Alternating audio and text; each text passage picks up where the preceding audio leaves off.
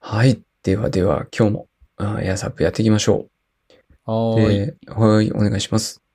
お願いします。はい。いや最近ですね、あの、やっと、新エヴァンゲリオン見てきました。あの、アマゾンプライムですかそうです。Amazon プライムの公開日にですね、よう、い映画館で見たかったんですけど、なんか気づけば終わっちゃっててですね、残念だなと思ってたんですけど、アマプラでやるってことで、待ってましたって感じで見てみましたね。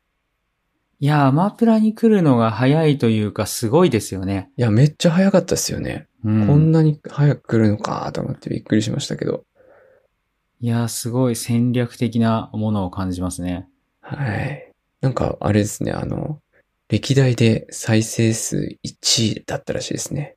Amazon プライムの中で、まあ何回っていうのは公表されてないんですけど、公開初日に一番見られた映画だったみたいですよ。まあ、だって普通はね、あのープライムに来るのって、映画終わって、普通の有料配信があって、で、その後ですもんね。それから、だいぶ経った、結後派でやるぐらいあの時期ですよね、多分ね。あ、そうですね。そんな印象だったんですけど、もうびっくりしましたね。ねだってこれ映画、公開終わって1ヶ月経ってないですもんね、始そまっんたくらいの。ですよね。はい、うんはい。ハライムでしたっけプライムは常になぜか入ってますね。また見ました見てないですかいや、まだ見てないです。見てないですかいや、今度ね、あの、全部一気に見ようと思って。ああ、はく。ジョ、ジョから。いやいやいやいや、テレビ版から。 1から。おー、いいっすね。 うんテレビ版と、あの、旧劇場版見て、はい。ジョハー級見て、新エヴァ見たらいいかなと完思っ結て。。完結ですね。そうそうそうそう。えー、何時間かかるんだろいや、そんなかかんないっすよ。う。そんなかあ、テレビ版1は20何分とかですかね。そうそうそうそう。うん。だ懐しかいら、テレビ版10時間ぐらいでしょはい。あ、そっか、でそんくらいあるか。うん、映画2本でしょうん。あ、つうか映画が1、2、3、1、4、2、3、 6 4本か、 6本。 6本でしょ、だから、まあ、 12、 2時間平均として12時間。 12時間でしょ ?22 時間。 はい。あ、じゃあ1日いけますね。まあ、1日ではやんない けど。まあ、一週間とかで、ゆっくり見れば。まあまあ、1週間よりはかけるかな。うん、うん、ひ、一月ぐらいでね。うん。ああ、復習しながらねそ。のうちね、やろうかなと思いつつも、テレビ版をね、なんか、録画したの撮っとけばよかったなっていう感じで。あ今見る手段がないんですよね。あ、アマプラだったら有料ですもんね。そうそうそうそう。そうなんですよね。旧劇場版はね、録画したの撮っといてあるんですけど。あまあまあ、だからまた機会があればって感じですね。あ、そうですね。他に、他にも見るものいっぱいあるんで。うんい、やー、 なかなかね、まあ面白かったっていう感じで、まだ見てない人は見てほしいなっていうところですね。そうですね。うん。まあ、今ね、僕がこういう話をしたところから想像できると思うんですけど、あの、旧世紀版も見といた方が明らかにいい感じですね。いいですね。いいですね。はい。ただの作り直しではないですからね、これはね。そうそうそうそう。なんかね、踏まえてのものそうですそうからそうね。そう。うんはい。いやー、なんかすっきり。あーでもこれ以上言うとダメだ。やめとこう。そのまだ見てない人もいるから。 いそうそうそう。うん。や、だってもうね、この30年ぐらいの、はい。あれがね、はい。まあまあ、まあ良かったですね。よかったです ね。え ーいやー、なんかね、一応ね、ね、何も言いづらいから歯切れが悪いけども。まあそうまあです。ね。はい。みんな見てるんだったらいろいろ話したいですけどね。そうですね。はい。というところでやっと見れたというお話でした。映画館とかって全然行ってないですか最近コロナになってから行ってないですね。ああ、なるほど。まあ自分も、エヴァだけはどうしてもって感じで行ったけど、まあ行かないっすよね。はい。最近見たのは、まあ、子供生まれる前に妻とあの、ススターウォーズはいはいはいはい。あれ見たのが最後ぐらいですかね。ああ、なるほどね。はい。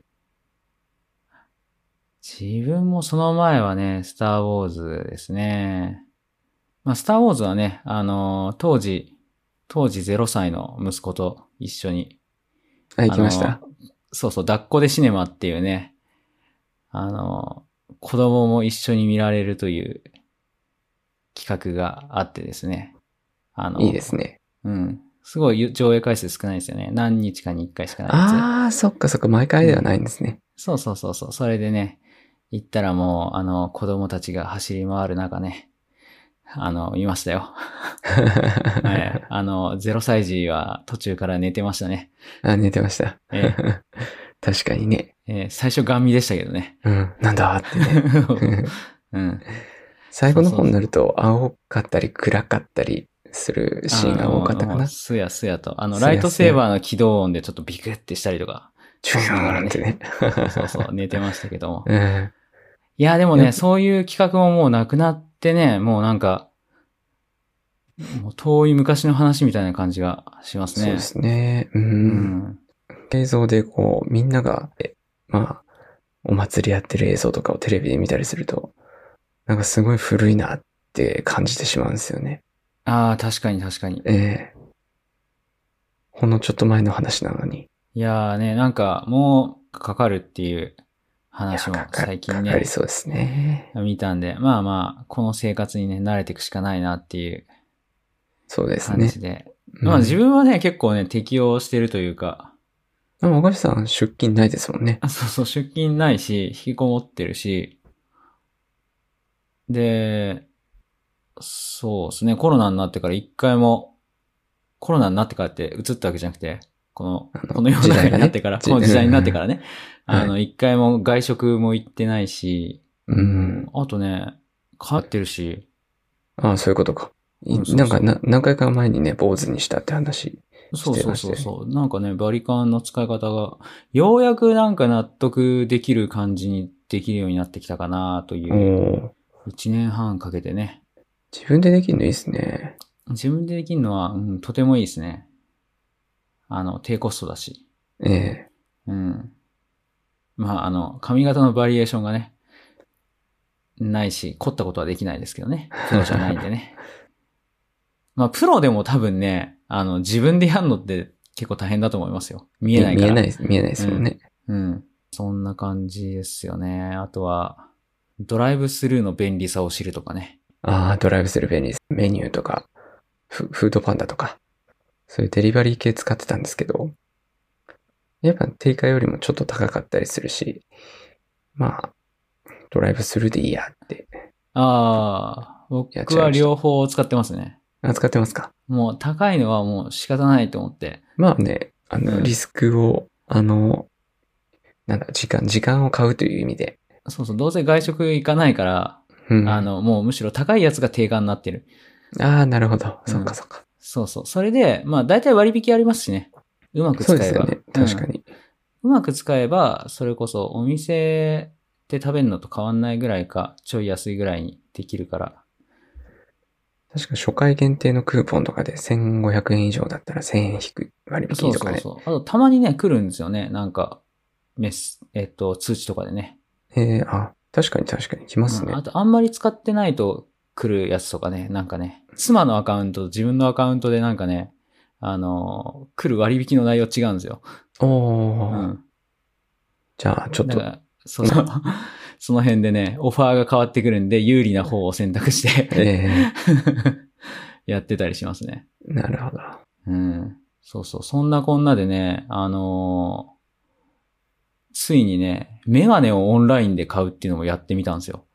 すごいですね。メガネってやっぱ、なんか、フィットとか合わせるとか、試着もしたいなと思うんですけど、そういうのオンラインでできるんですかそうそうそうそう。いや、メガネがね、ちょっと壊れちゃって、でもまあ我慢して使ってたんですけど、まあいい加減買おうと思って。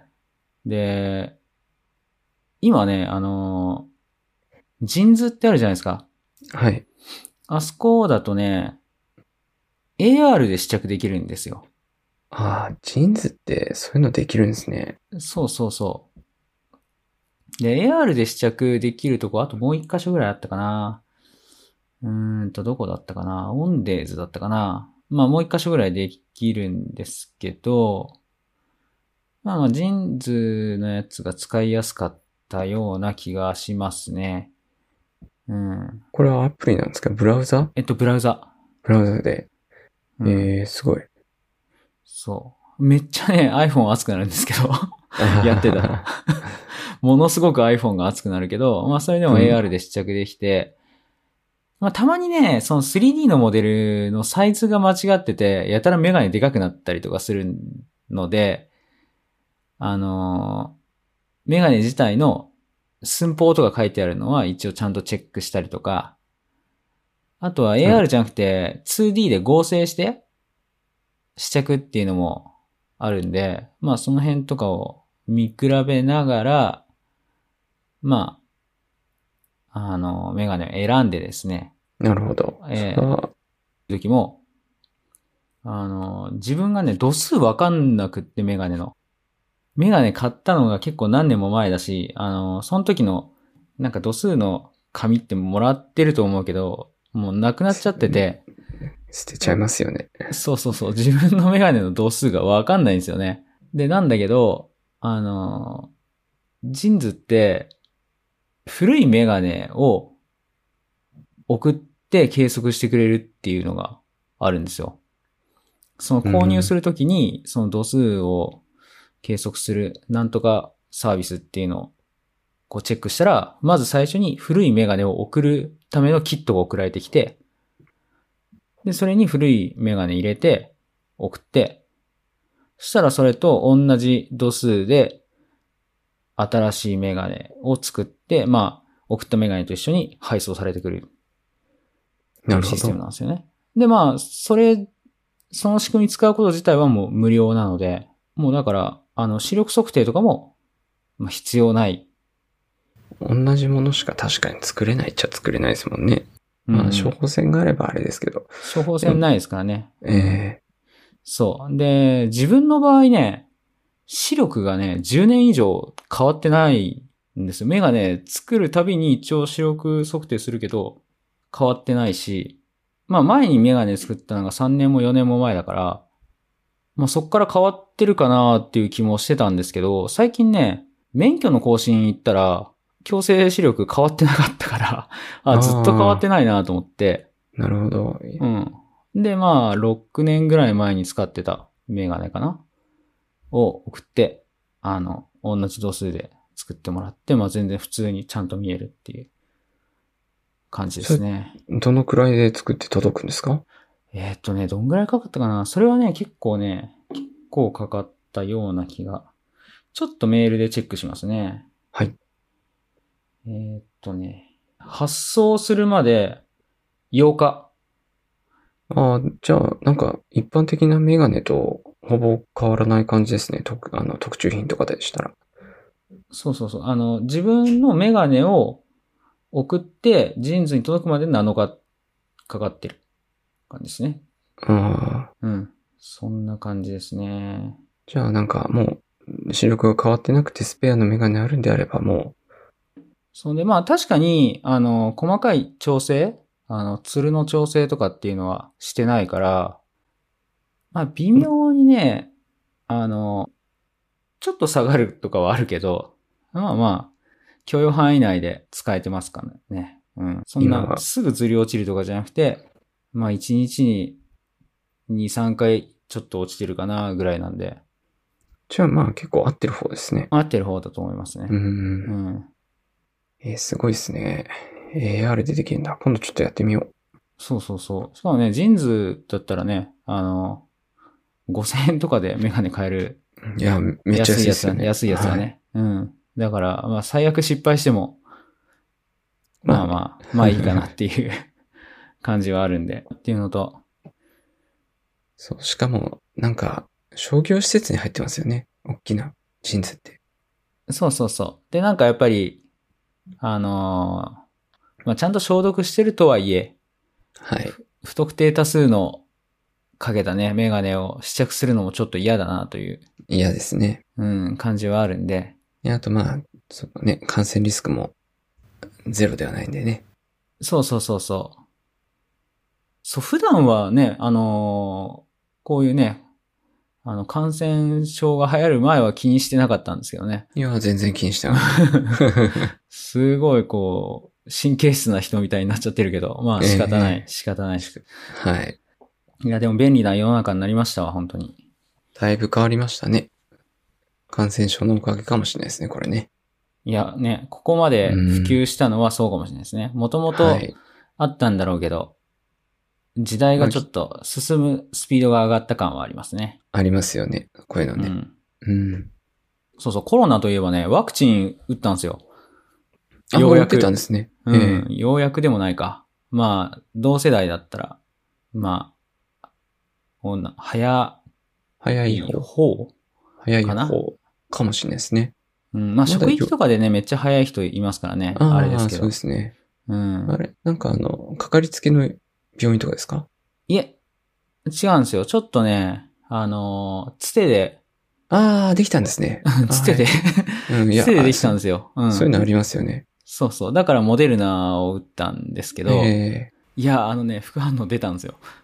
副反応がさ、1回目は、あの、腕が痛いだけみたいな人が多いと聞いていたんですが、腕の痛み、筋肉痛みたいなやつが、あの、あったプラス、翌日にね、発熱しまして、おお。なんか調子悪いなと思って、あの、体全体的になんか、ふわふわするというか、なんかおかしいなと思って、熱測ったら、普通に37度台、37度3分だったかな、うん、普通に発熱してて、マジかと思って。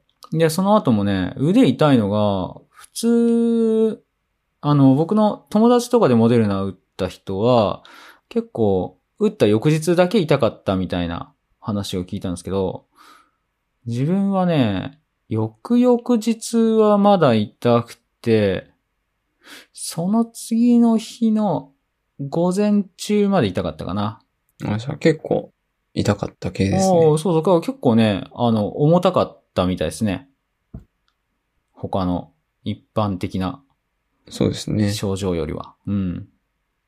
頭痛とかはなかったですか大丈夫でした。そっちはないですね。うん。うんまあでもね、発熱してたら結構体力奪われますから、結構しんどかったですね、多分。 そうですね。うんちょ。ちょっと具合悪いなって感じでしたね。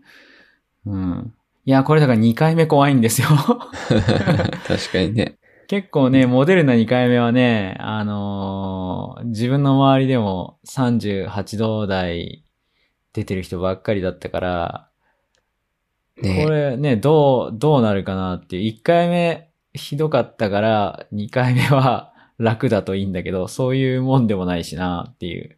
そうですね、こればかりはうねん。こればかりはね、わかんないですよね。どっちはいに転ぶかね。そうです。僕、ファイザーだったんですけど、1回目肩痛くて、2回目何もなくて、本当に打ったのかなっていう感じですね。まあ確かに副反応出る方が効いてる感があるかもしれ そうない。そうそうそう。 あれ、ちゃんと打たれたのかなって心配ではあったんですけど、まあ、そこは信頼してますけど。でも大丈夫だといいですね。いやー、本当に、本当そうですね。 4週間空けて2回打ちますからね。そうそうそうそはい。う。まあ2回目打ったらまたね、その話をはい。しますが。もう解熱剤もらっといた方がいいんじゃないですか。あ、解熱剤はね、なんもらいまか、したあのーとりあえず家に確保してある。ああ。市販のやつを。ええじゃあ大丈夫だ。うん。あと、スポーツドリンクも大量にすでに用意してあるので、まあまあ、療養はできますね。家で。そうで。すね。うんはい。 右手首も死んで、左肩も痛くなったら結構両手使えなかったんじゃないですか。あ、でもうん右手首がもう最近治ったんで、あ、復活した。あそう、じゃあ復活したからね、あの、キーボードだのなんだの って。あーやってるんですよそっかそうそそっ か。なるうそうそほうど、なるほど。うん。いや、復活する前でも結構かかりましたね、やっぱり。2ヶ月までいかないけど。まあ結構長1月半かく。うん。かかるんですね。手首の炎症。ええ腱鞘炎になっちゃったんですよね、確か。うん、検証炎みたいな感じですね。うん。まあ多分もうね、あの、なりやすくなってる。ああ、うん。一回、あの、息子さんを抱っこしてて、なったんでしたっけそうそうそうそう。もっと前からなってましたっけいや、その時が初ですかね。初初うん。うんまあまあ、まあ、もうこれはなり、なりやすいということで、もう付き合っていくしかないですね。気をつけていくしかないですね。気をつけて確かに。うん。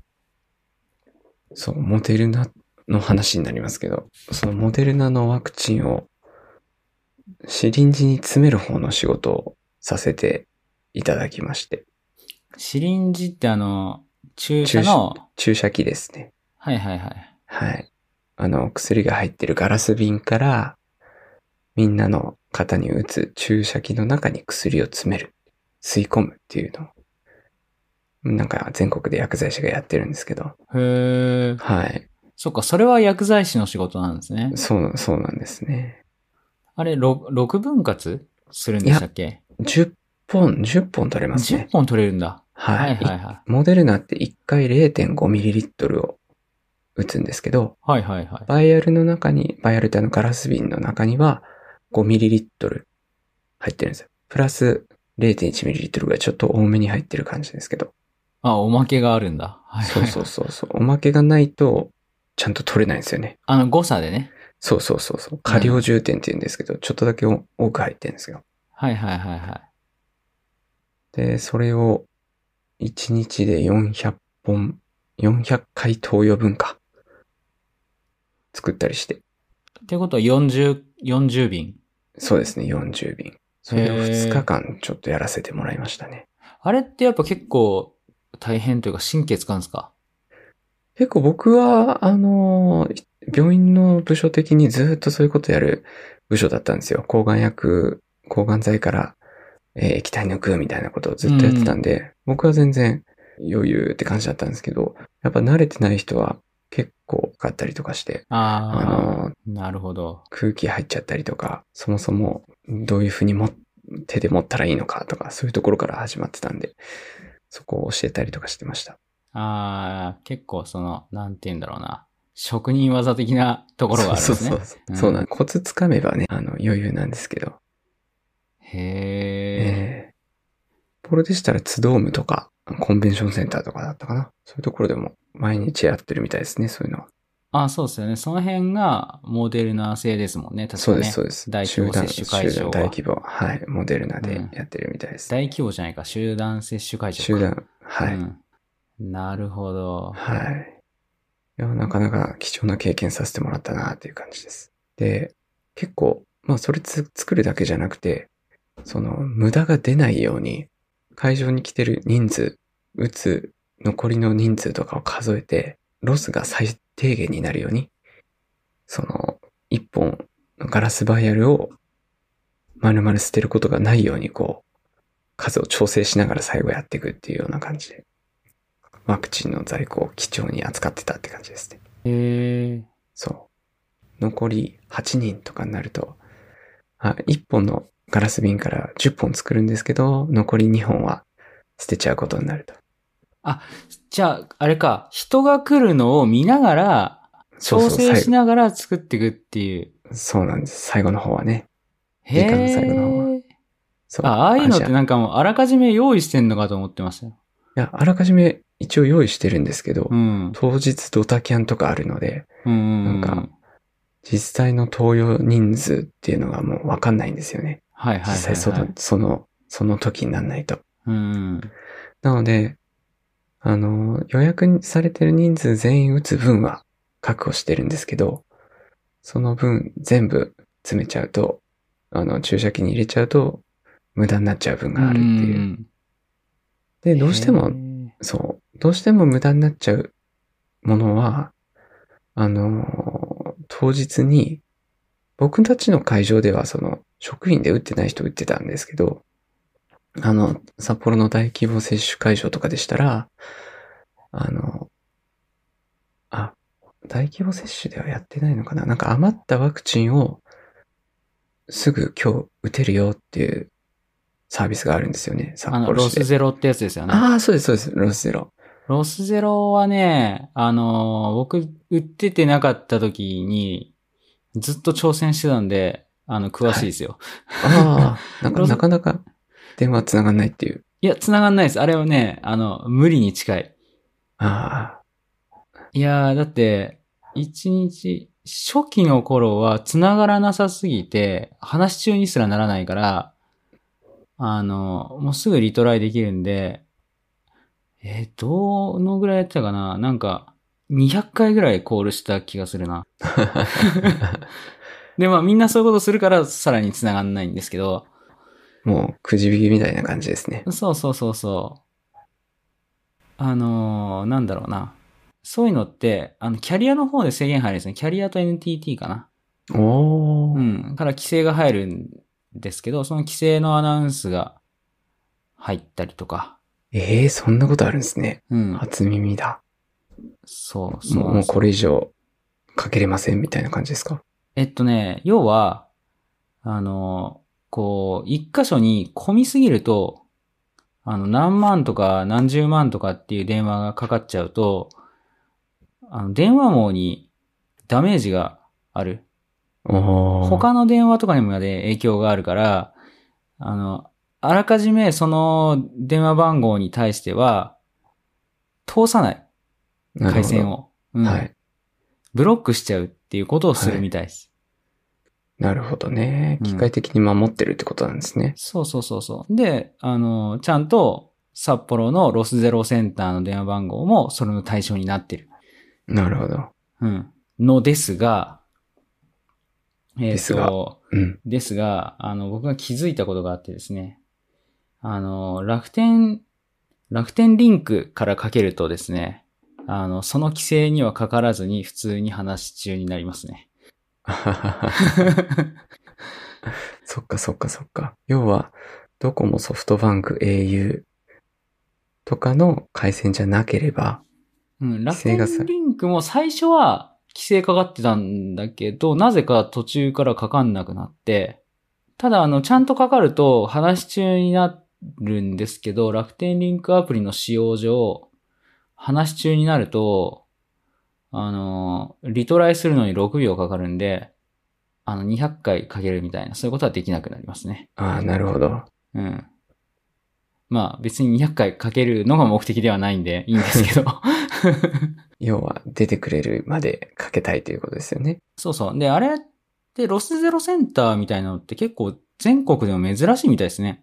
あそうなんですね。うん。札幌市の事例で、えっと、各自治体がこういう工夫をしてますよみたいな事例で、札幌のロスゼロって、こうモデルケースで出てて、いや、確かによく考えてみると、電話で受け付けるのって簡単だけど、えっと、2時45分に、その今、どこ区の、えっと、方で何個ぐらい空いてますっていう発表あるんですけど、はい。その時点で集計して出すっていうのは確かに難しいよなと思って。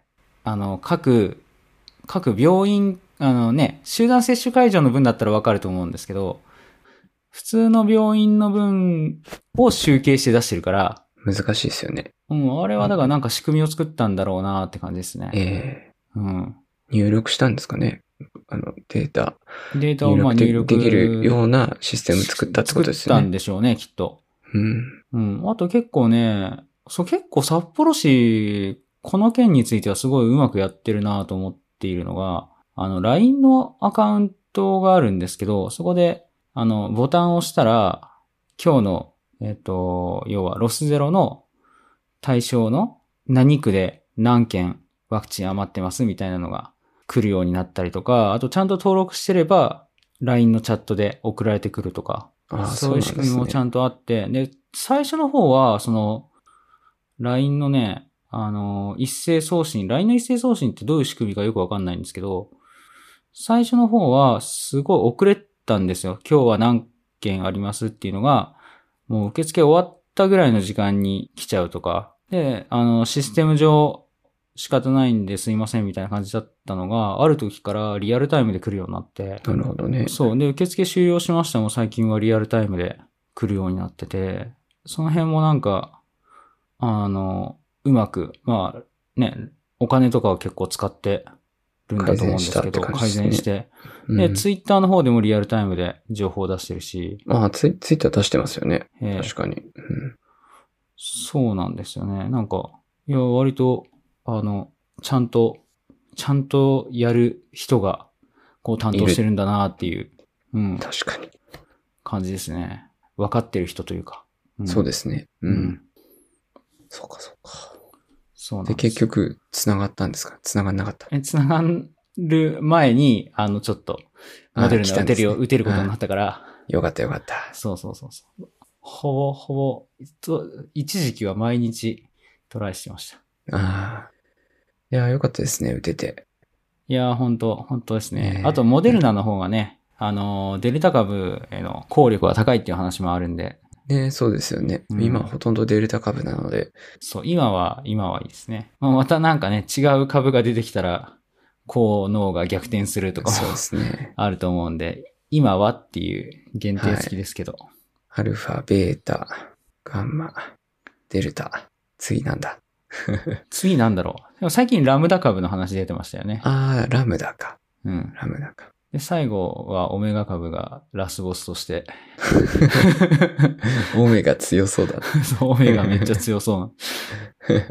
最初のコロナウイルスとはもう全然違う性質になってそうですね。 オメガまで行くと。オメガまで行くとね。はい。いや、でもオメガなんてすぐじゃないですかすぐたっか。た、たった26しかないんだから。うんまあ確かにね、うん。もう1年で4つか5つ進んでれば。そうまあ、感染がね、防げればっていうオメガまでいかないかもしれないですけど、わからないな。